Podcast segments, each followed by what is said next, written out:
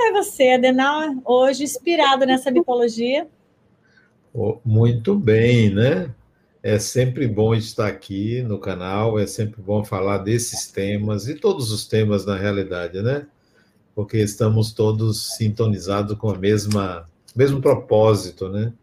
De ampliar as consciências, de levar as pessoas a uma melhoria na qualidade de suas vidas, né? Então é sempre bom estar aqui, qualquer que seja o tema. Hoje a mitologia Não, poderia ser outro tema. Eu acho que toda sexta-feira que a gente está junto aqui é especial, porque é maravilhoso sim. a gente estar junto. Sim, sim, maravilhoso sim. encontrar as pessoas que entram aqui também. Maravilhoso essa oportunidade né, de trazer as frases de Mirra. Por falar nisso, como é que foram? Qual foi a experiência essa semana com Mirra? Ah, essa semana foi normal, não teve nada de diferente, né? Nada de diferente. Teve então, um tempinho para isso, né? Essa foi a primeira frase. primeira frase. Não chore nem lamente o tempo perdido, pois a vida sempre convidará a novas oportunidades de realizar o melhor para você e para todos. É aquela ideia de que o tempo pertence ao espírito. Nós não estamos sujeitos ao tempo, né? O tempo é nosso, o tempo é seu. Então é sempre tempo de começar, de despertar, de iniciar.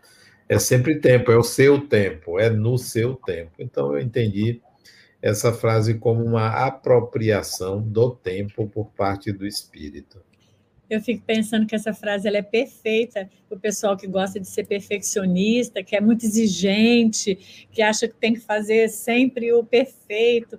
Tudo tem seu tempo. Às vezes a gente precisa desse tempo aprimorar, né? Isso acalma o coração dos ansiosos também. De todos nós. Exatamente. Aí.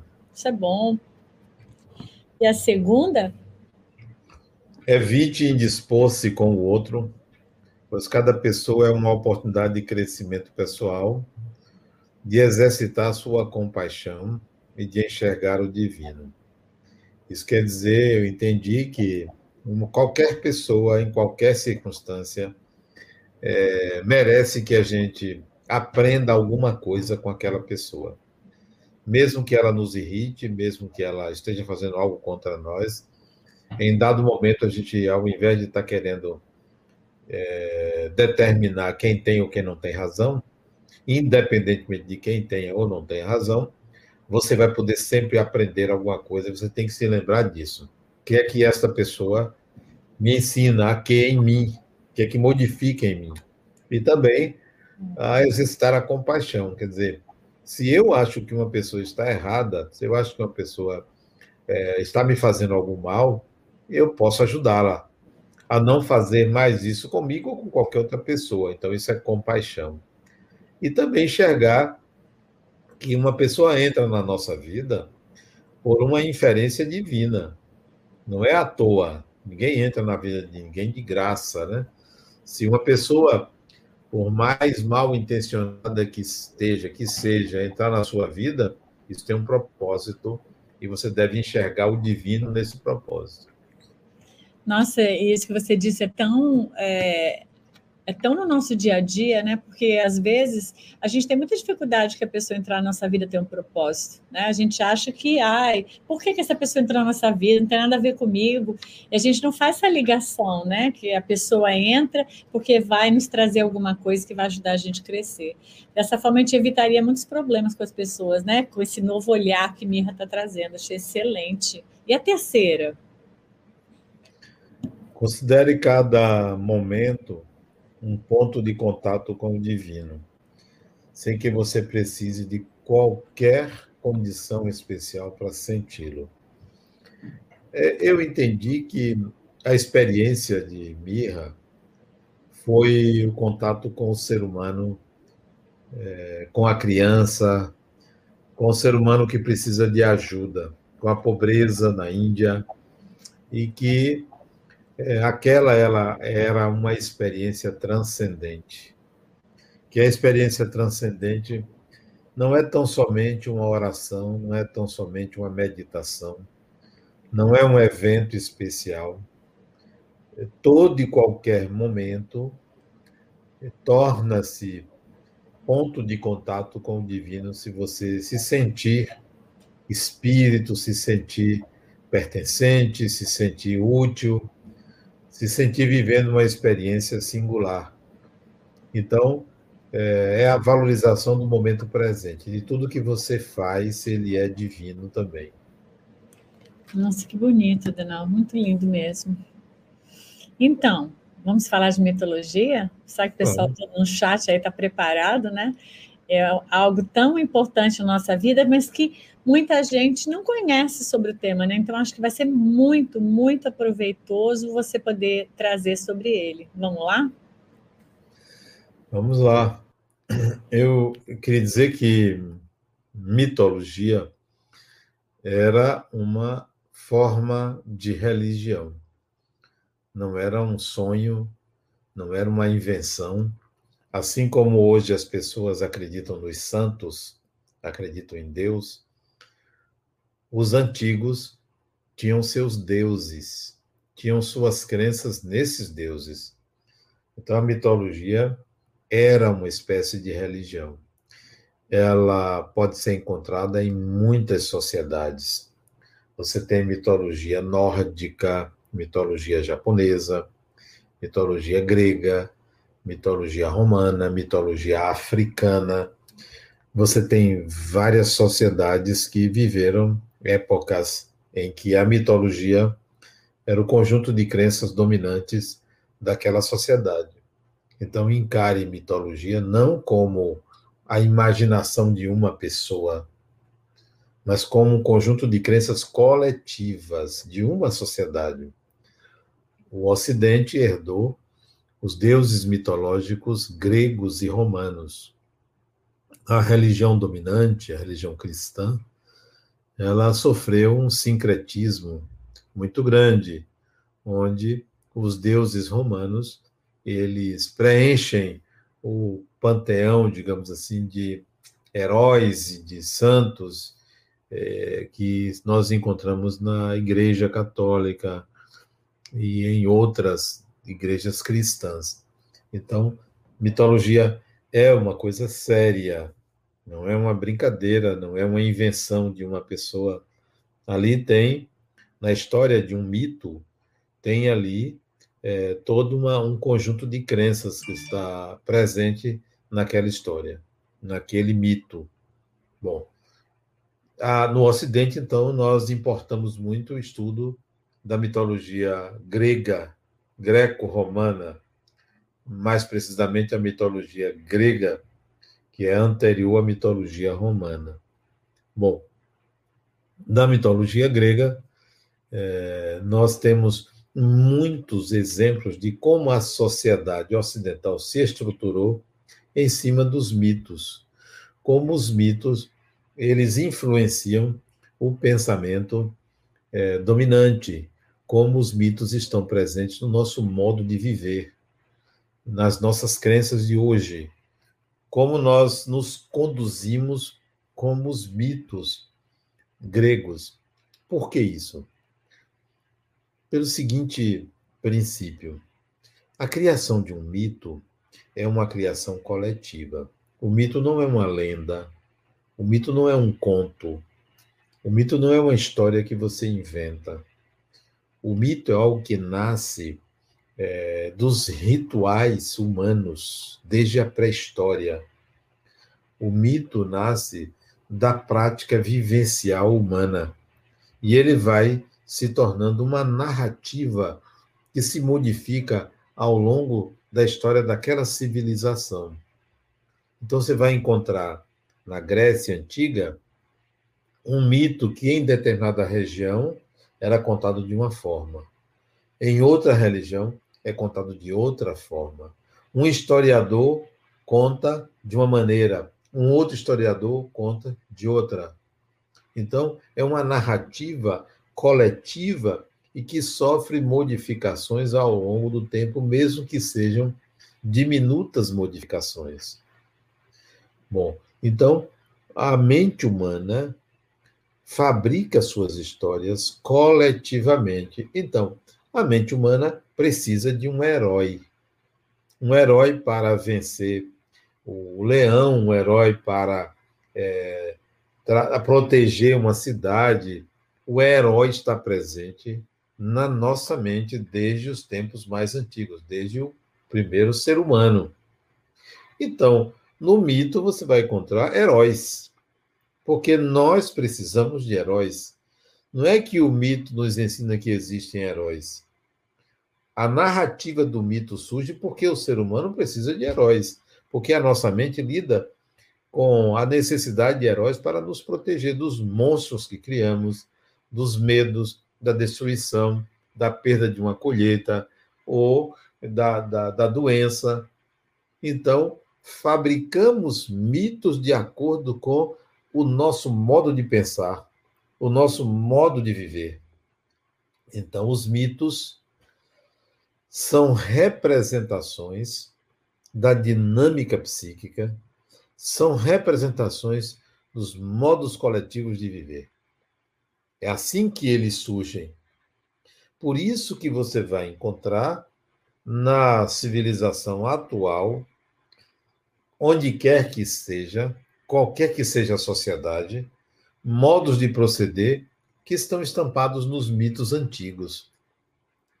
Por exemplo, se você pegar um mito como o de Afrodite, Afrodite era a deusa da beleza, era o feminino, era a mulher ali pronta para o acasalamento, pronta para o apaixonamento, pronta para o amor. Então, hoje você vai encontrar Afrodite na mulher, Afrodite no homem, porque o mito não é feminino ou masculino. O mito é universal. Então você vai encontrar o ser humano vivendo uma fase de Afrodite, onde essa necessidade de acasalamento, essa necessidade de ter um par, essa necessidade de ser uma pessoa bonita, de ser uma pessoa sensual, de ser uma pessoa é, é, feminina, é universal isso. E o mito retrata isso. Se você pegar o mito de Deméter, que é a grande mãe, que é a protetora dos filhos, que é a deusa da fertilidade, que fertiliza a natureza, é a grande mãe, a natureza como um todo, Deméter está estampada no comportamento materno de proteger seus filhos. Até hoje, toda mãe protege os seus filhos. Então, o mito retrata essa condição humana. Mas ele retrata não porque ele foi criado deliberadamente para retratar, porque as histórias contemplam a existência de mães que zelam pelos seus filhos. As histórias, todas elas, as narrativas elas representam a natureza humana. Então, o mito é a representação de um comportamento coletivo. O mito é a representação de um modo de funcionar humano. Se você pegar um mito onde conste um centauro, o que é um centauro? Uma figura mitológica, metade animal, metade humano. O corpo de um cavalo e o tronco e a cabeça de um ser humano. Isso não existe na natureza. Mas por que que esse mito é criado? Por que, que essa figura é criada? Por que, que ela aparece numa história como no mito de Quiron, que é um mito, ou no mito de Prometeu, que Quiron aparece, Quiron é um centauro. O que é o centauro, então? É a união do humano com o animal. É uma figura que apresenta essas duas polaridades. O que é isso, se não o próprio ser humano, que tem um corpo animal e tem a razão humana? Porque nós somos animais. O seu corpo, o meu corpo, é o corpo de um animal de carne, músculos, cérebro, pelos, olhos, sente cheiros. Então, o nosso corpo é um corpo animal. Só que nós temos algo que os outros animais não possuem, que é um discernimento acima da natureza instintiva. Nós não agimos só por instintos, nós planejamos, nós temos uma razão ou uma inteligência adicional alcançada ao longo da evolução que o animal não tem. Então, nós somos representações de um centauro. O centauro nos representa, porque nós temos essa dualidade humano e animal, está estampado ali inconscientemente na criação coletiva do mito, essa representação da dinâmica humana. Se você pegar, por exemplo, a relação Zeus e Hera, que é um outro mito, Zeus e Hera, o mito de Zeus, que é o casamento perfeito, que é o masculino poderoso com o feminino poderoso. A relação entre eles dois é uma relação de competição. E isso nós vamos encontrar nos casais, competição entre um e outro, uma competição natural. Então, os mitos simbolizam ou representam o humano nas suas relações e na sua dinâmica psíquica. Há é, dois anos atrás, 2019, eu escrevi um livro chamado Psicologia, Mitologia e Espiritualidade, onde eu analiso cerca de 24 mitos protagonizados por homens, metade, e a outra metade protagonizados por mulheres. Mas são mitos do ser humano, são 24 mitos que o ser humano é, precisa conhecer. Porque você pensa que você vive uma escolha pessoal, mas você está seguindo um mito. Eu me recordo de uma mulher que eu atendi há muitos anos, 25 anos atrás, que ela foi traída pelo marido e o expulsou de casa, ele para fora. E ele, sem ela estar em casa, numa noite, depois da terceira ou quarta noite fora de casa, ele foi ao quarto do antigo quarto do casal e pintou um coração partido, pintou de tinta vermelha, um coração grande na parede, tinta vermelha e um cupido, uma flecha partindo o coração e gotas de sangue pingando. Isso feito com tinta, né? Claro, com tinta vermelha. E saiu, ele fez isso na ausência dela, porque ele tinha a chave da casa, fez isso e foi embora. Como para mostrar a ela que o coração dele estava partido, porque ele ainda a amava. Ele tinha cometido um equívoco e queria voltar.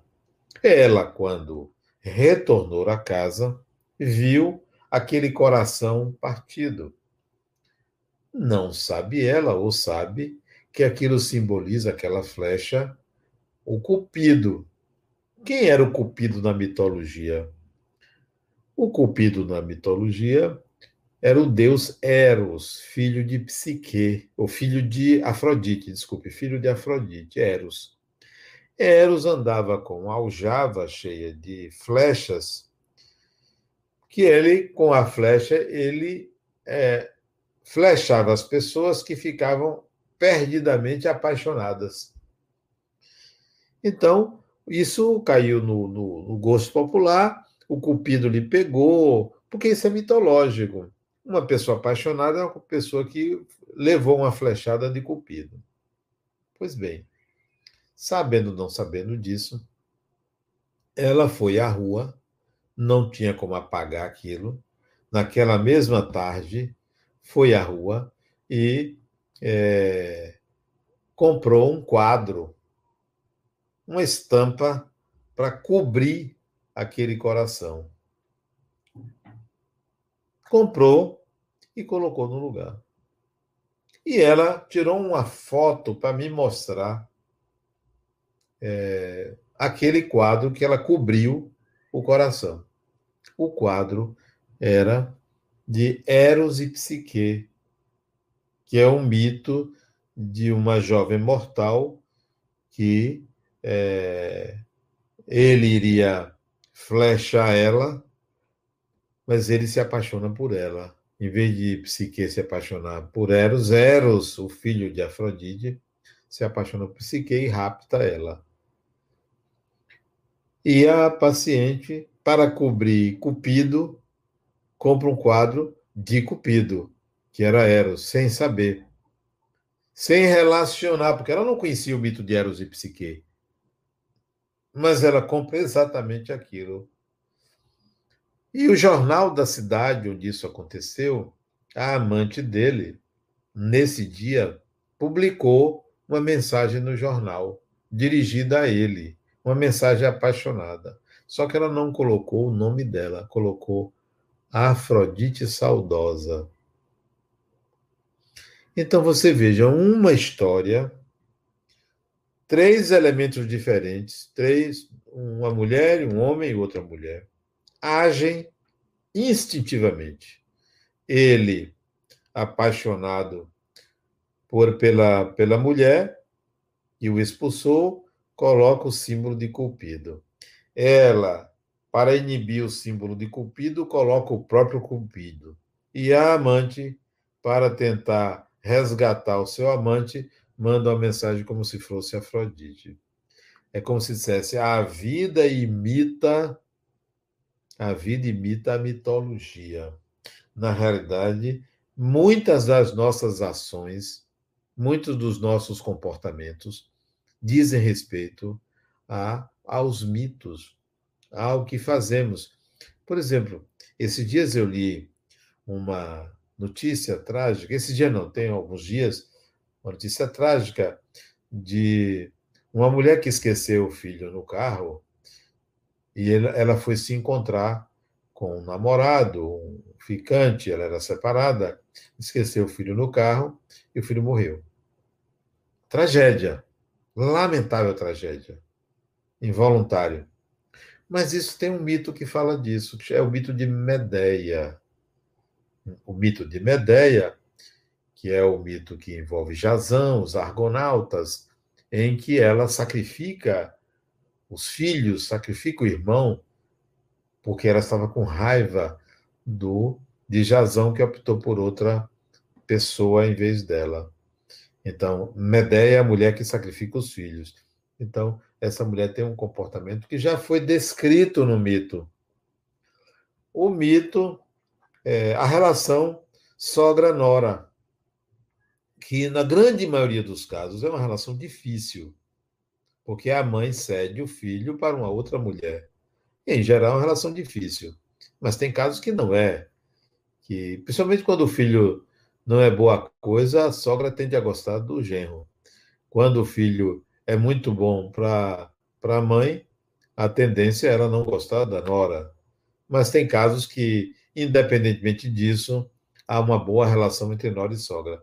Mas essa relação deteriorada entre nora e sogra está no mito de Hera, que sempre é, tem uma relação difícil com outras mulheres. E está no mito de Afrodite com Psique, por Psique lhe tomar Eros, né? É uma relação Afrodite com Psique, é uma relação sogra-nora. Também vamos ver essa mesma relação difícil entre genro e nora e, e sogra, genro e sogra, na relação de Deméter com Hades, que raptou Perséfone né, o rapto de Proserpina, o rapto de Perséfone, estabelece uma relação conflituosa entre a mãe de Perséfone, que é Deméter, e Hades, que era o, o irmão de, de Zeus, que habitava o mundo subterrâneo.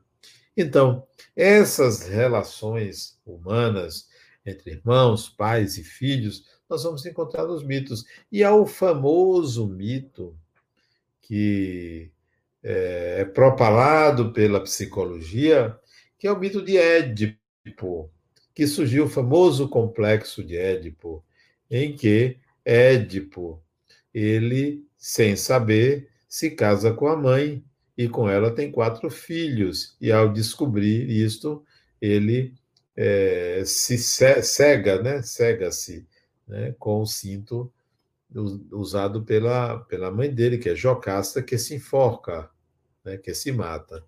E o complexo de Édipo é aquele famoso complexo em que o filho não consegue se apartar da mãe, se separar da mãe.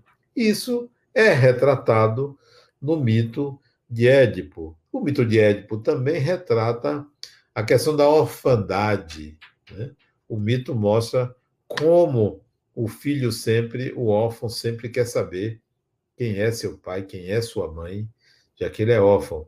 Édipo ele começa exatamente aí, quando é, Laio abandona o seu filho por ele ter é, tido uma relação é, homoafetiva com um, uma pessoa. Então, ele abandona o filho que ele teve com a mulher, porque é, no mito de Édipo, esse filho mataria ele. Interessante isso, né? O mito começa aí. Você vai ver que, pela história do mito, antes de Édipo decifrar o segredo da esfinge, ele se encontra com o pai sem saber que Laio era seu pai. Então, o famoso mito de Édipo retrata as nossas relações humanas. Édipo matar Laio, Édipo matar o pai, é o processo de amadurecimento do espírito que um dia tem que assumir a sua maturidade e não mais ser guiado ou guiada por pai e por mãe. Isso é simbolicamente matar o pai. Então, isso está presente no mito de Édipo. É, existem muitas, mas muitas histórias dos mitos que podem ser vistas é, na vida comum. Por exemplo, há um mito muito interessante que é o mito de Zeus, Semele e Hera. Zeus é casado com Hera, Hera com H, né? E ele arranja uma amante de nome Semele. Quer dizer, esse mito está na nossa sociedade. Muitos homens, como Zeus, têm amantes. E essa amante, ela, Semele, ela é estimulada a que ele prove que ele é um Deus. E ele alerta ela isso pode ser perigoso para ela, mas ela queria que ele mostrasse que de fato ele era um Deus. E ele provoca uma epifania, uma manifestação divina, e os raios então atingem Semele, que morre carbonizada. Quer dizer, é o destino da amante, ela é sempre preterida em relação à esposa. Mesmo quando ela vira amante, ela sempre vai desconfiar do seu marido porque ela esteve naquele lugar. E isso está no mito de Zeus Semele era. E fulminada por um raio, ela estava grávida. E ela expulsa o bebê, que vai para a coxa do pai, que continua a gestação, e esse bebê vai se chamar Dioniso, ou Dioniso quer dizer o filho de Deus, né? Dioniso, Niso, filho, o filho de Deus. Dioniso é que é criado pelas bacantes, é que dá origem ao vinho, né? A embriaguez, ao teatro, às máscaras. Então, tem toda uma história do mito é, de Zeus Semele era ou mito é, de Semele, que retrata muito situações humanas. Nós vamos entender como funciona a vida humana se estudássemos os mitos. Se você estudar mitologia, você vai se encantar, porque você vai se entender melhor. Ah, então é por isso que eu ajo assim. É por isso que eu me comporto dessa forma. Observe que, no caso de o mito de Faetonte. É um mito, Faetonte. É o mito do filho que não conhece o pai. E ele pergunta à mãe quem era o pai dele. E a mãe dele diz a ele, Faetonte, que o pai dele é um deus, chamado Deus Hélio, Deus Sol. E que o Deus Hélio era pai dele. E que, se se encontrassem, ele daria direito a Faeton de fazer um pedido. Pois bem, Faetonte vai em busca do seu pai. Essa busca é a busca de todo adotado. Toda pessoa adotada gostaria de um dia encontrar face a face seu pai ou sua mãe. Aqueles que se revoltam porque o pai ou a mãe abandonaram, mesmo esses, no íntimo, gostaria de saber por que foi abandonado. Então, Fetonte trata da adoção, do que que acontece com o adotado e trata também da impulsividade humana de querer conduzir o carro do sol, de querer conduzir a vida sem competência para isto. Então, um mito que retrata uma condição humana. E, e, é importante que você conheça os mitos para que você é, conhe se conheça. Para que você não achar que por você estar fazendo uma escolha, ela se trata de uma escolha individual, sem perceber que é uma escolha coletiva, que você está vivendo uma vida coletiva e não uma vida individual. Eu vejo hoje pessoas que se encantam com as redes sociais, que querem muitas, muitos, muitas likes, que querem muitos admiradores, muitos seguidores, não percebe que isso é uma vida coletiva, porque você passa a viver em função do que, que essas pessoas querem, do que, que os seus seguidores querem. Sabe, o ídolo, que se coloca ali na frente e tem que atender ao seu público, quando deveriam atender a uma ideia, independentemente da sua ideia, independentemente do número de seguidores, que pode ser meia dúzia mil, duas mil, três mil, mas tem pessoas que estão à cata de seguidores também, porque isso representa dinheiro. Quanto mais seguidores, mais propagandas no seu, na sua rede social, mais propaganda, mais dinheiro. Mas isso não é vida individual, isso é vida coletiva, porque você está atendendo ao gosto dos outros. Um dia você vai precisar atender a você. Então, a mitologia traz isso também. É, o quanto a gente busca algo coletivo, busca atender todo mundo, busca agradar a todos, né? Isso é não ser você, é não ter a sua individualidade. O número de seus seguidores deve ser consequência natural é, de um projeto pessoal. Se alguém quiser aderir, que adira. Mas você não deve estar buscando atender o gosto coletivo. Você deixa de ser você. Quanto mais o ser humano atender o gosto coletivo, mais se afasta de si mesmo. E a mitologia é um gosto coletivo, é a tendência coletiva, não é individual. Você pode se ver ali em qualquer um dos mitos mas milhares de pessoas, bilhões de pessoas vão se ver no mesmo mito. Enquanto você estiver seguindo o mito, você está fora de você. Você está tendo uma vida coletiva. Se você, de fato, é, quiser viver quem é você, você tem que se diferenciar do mito. Se você quer viver a sua verdadeira natureza, você tem que sair do mito. Você tem que mostrar-se na sua diferença e não naquilo que é igual.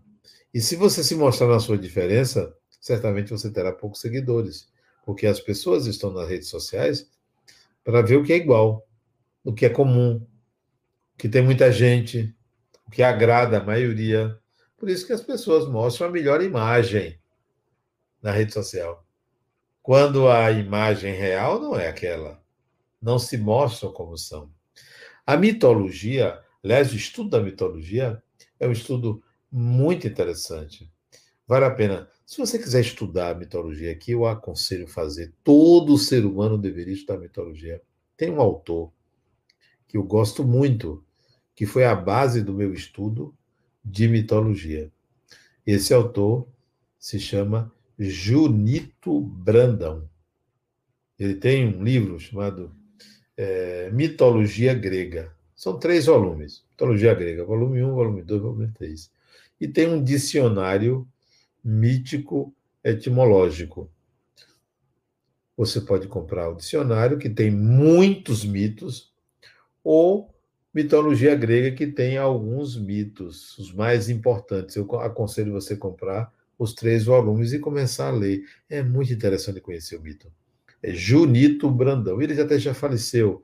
Uma cultura fantástica, uma pessoa de altíssimas qualidades éticas e um intelectual, conhecedor profundo da mitologia. Então, se você quer estudar, conhecer mitologia, estude Junito Brandão. Na psicologia, o meu gosto pela mitologia veio da psicologia. Junito de Souza Brandão, exatamente. Mitologia Grega, volume 1, 2, 3. Se você. O meu interesse pela mitologia começou no início dos anos 90. 91, 92, por aí, 93, eu comecei a estudar. Me encantei com a mitologia e comecei a estudar. Então, tem uns 25, não, 28, 30 anos atrás, que eu comecei a estudar mitologia grega. E me encantei como me encanta até hoje. Por isso que agora, em 2019, eu escrevi mitologia, psicologia, mitologia e espiritualidade. Se você tiver alguma dificuldade em compreender a mitologia, é, pegue alguns livros que explicam tem muitos livros de mitologia que explicam o significado psicológico da, do mito. Nós devemos a Freud, Sigmund Freud, inserir a mitologia na psicologia.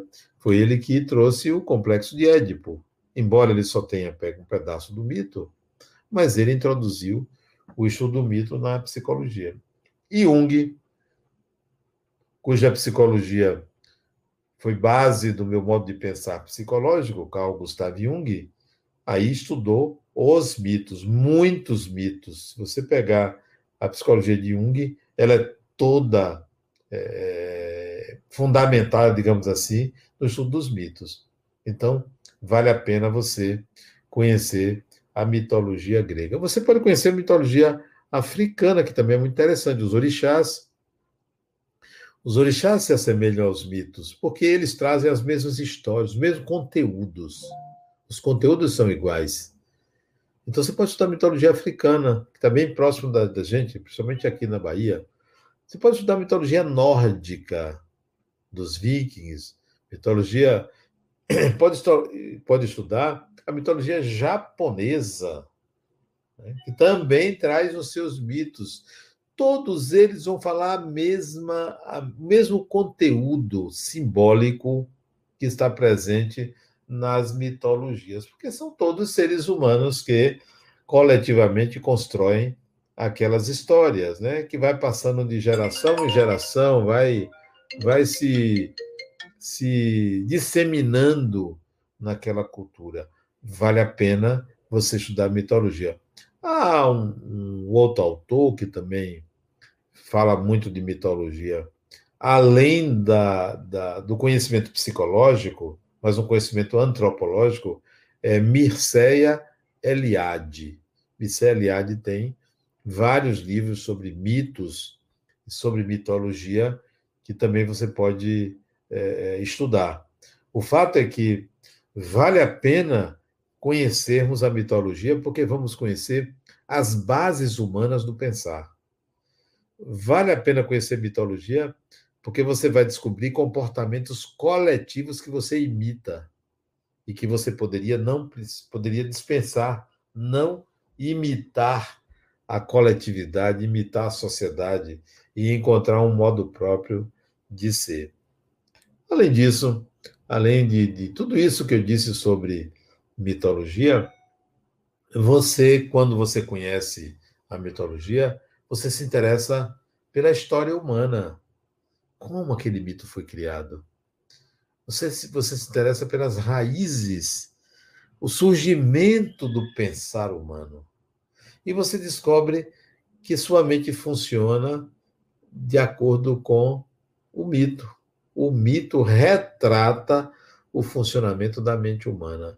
Porque quando você cria uma história, e você alimenta essa história e você acredita nessa história, você está fortalecendo uma, um processo psíquico, um automatismo psíquico, uma relação entre a consciência e o inconsciente. Estudar mitologia eu considero que é um upgrade, que é uma atualização do ser humano. Você só tem a ganhar. Você vai ver que você vai se colocar num outro nível de entendimento da realidade quando você conhece é, a mitologia. Não um mito, pelo menos é, duas dúzias de mitos. Ok? Bom, essa é a mensagem de hoje. Eu vou deixar o restante do tempo para atender a perguntas de vocês. Ok?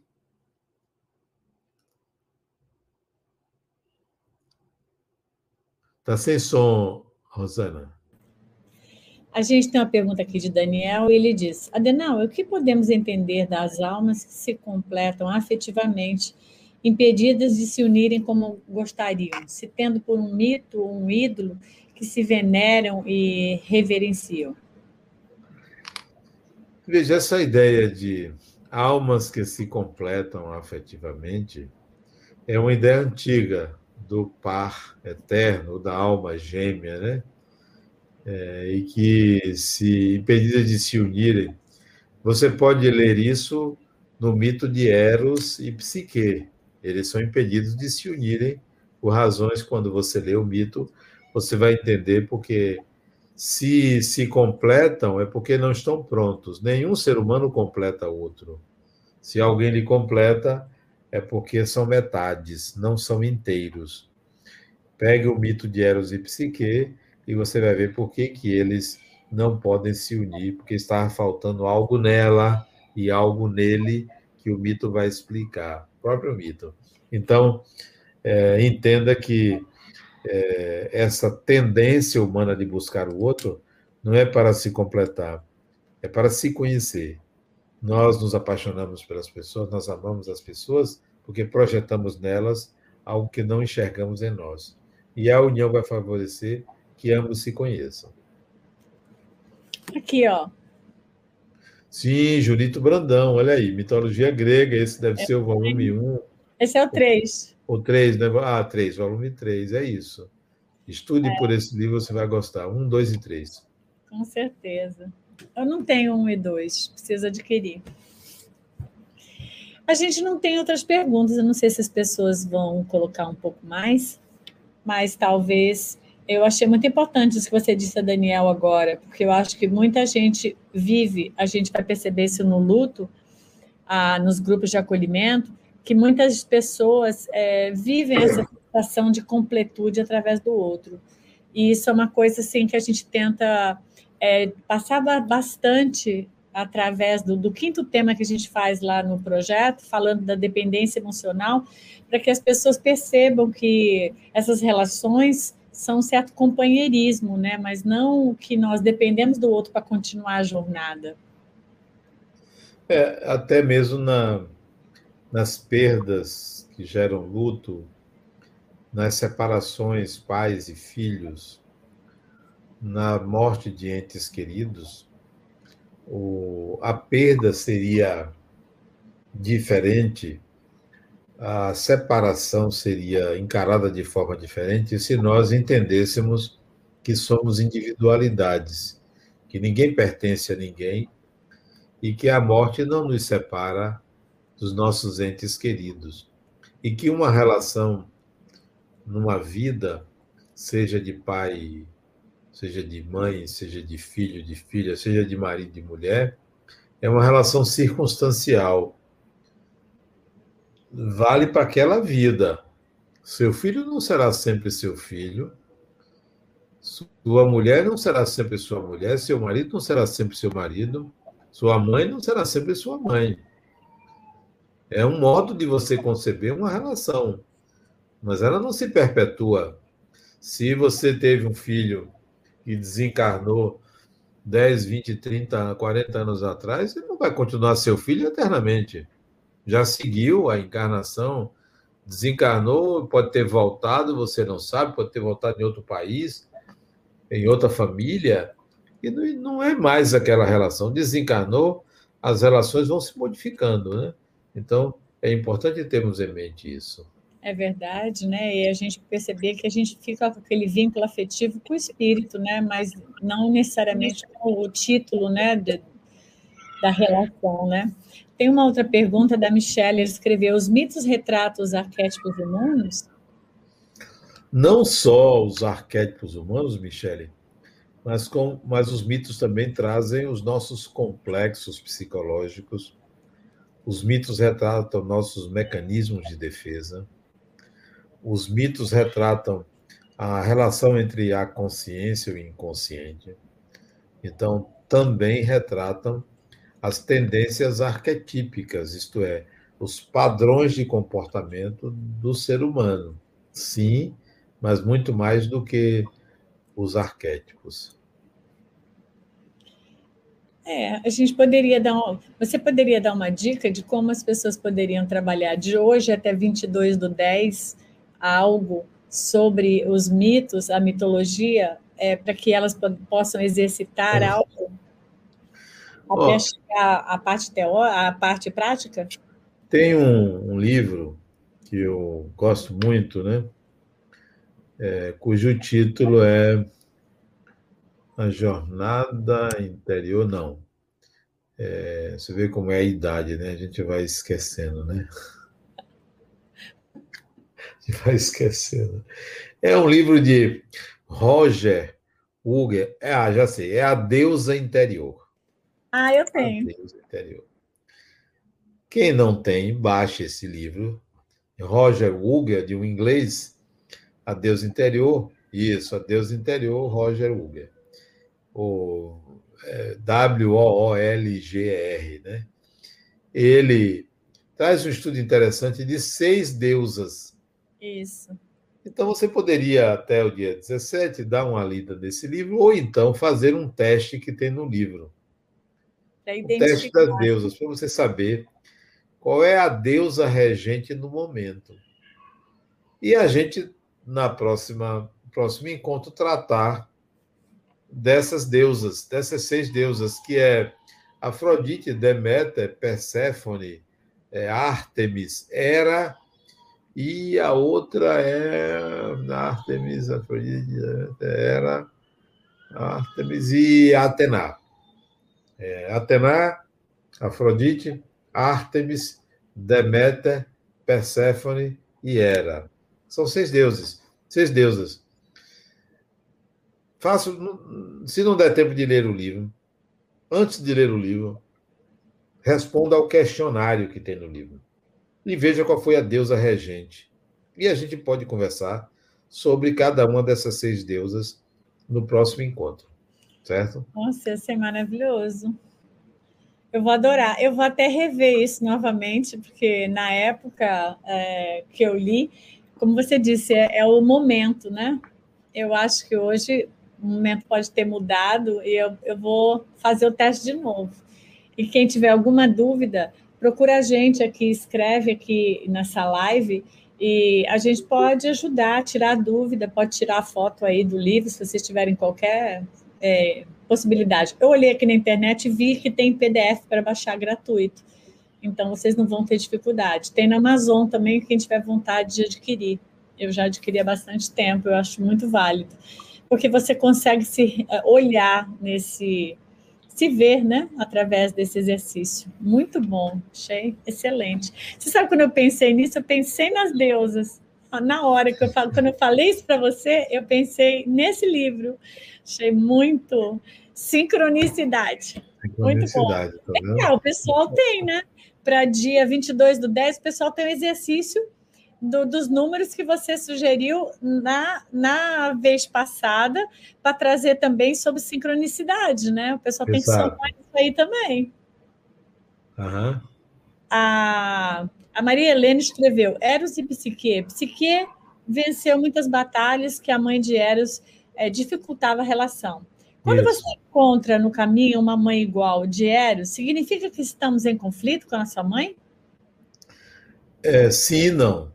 Claro, se você encontra uma mãe como Afrodite, que defende Eros e se opõe a Psique, isto é, quando você encontra uma sogra né? porque a relação Afrodite-Psique é a relação de sogra-nora, que Afrodite tripudia sobre Psique. Então, quando você encontra uma sogra como Afrodite foi para Psique, uma sogra difícil que lhe persegue, que lhe trata mal, que lhe critica, etc., não é que você tem uma mãe, um conflito com a mãe. É que você não está madura para a relação de mulher para mulher. E é preciso que você amadureça. Psique, na última, é, na última proposta, no último desafio de psique, ela vira o jogo. Ela faz algo contrário do que foi dito. E é aí, nesse momento, que ela tem maturidade para estar face a face com a Afrodite, com sua sogra, sem é, conflito. Então, é preciso que você é, amadureça na relação com sua sogra. E não simplesmente porque você tem um conflito com sua mãe. É algo que falta em você. A Jane escreveu assim: Oi, Jane, como identificamos o exato momento de uma situação real de espiritualidade? O exercício de conexão com o divino? Sim, mas o momento de uma situação real de espiritualidade se chama momento luminoso. Luminoso, começa com N de navio. O que é o luminoso? É quando você está diante de um momento em que você sente que você está além da consciência. É um momento de transcendência, que acontece um fenômeno com você e você sai da razão. Você não perde a consciência, mas você enxerga aquele momento como algo inusitado, diferente, transcendente. Esse é um ponto de contato com a espiritualidade. É um momento luminoso. Maravilhoso. Eu acho que a gente não tem mais perguntas. Abraço, Adenal. Obrigada, Marcela. Abraço também. Obrigada. Bye, bye.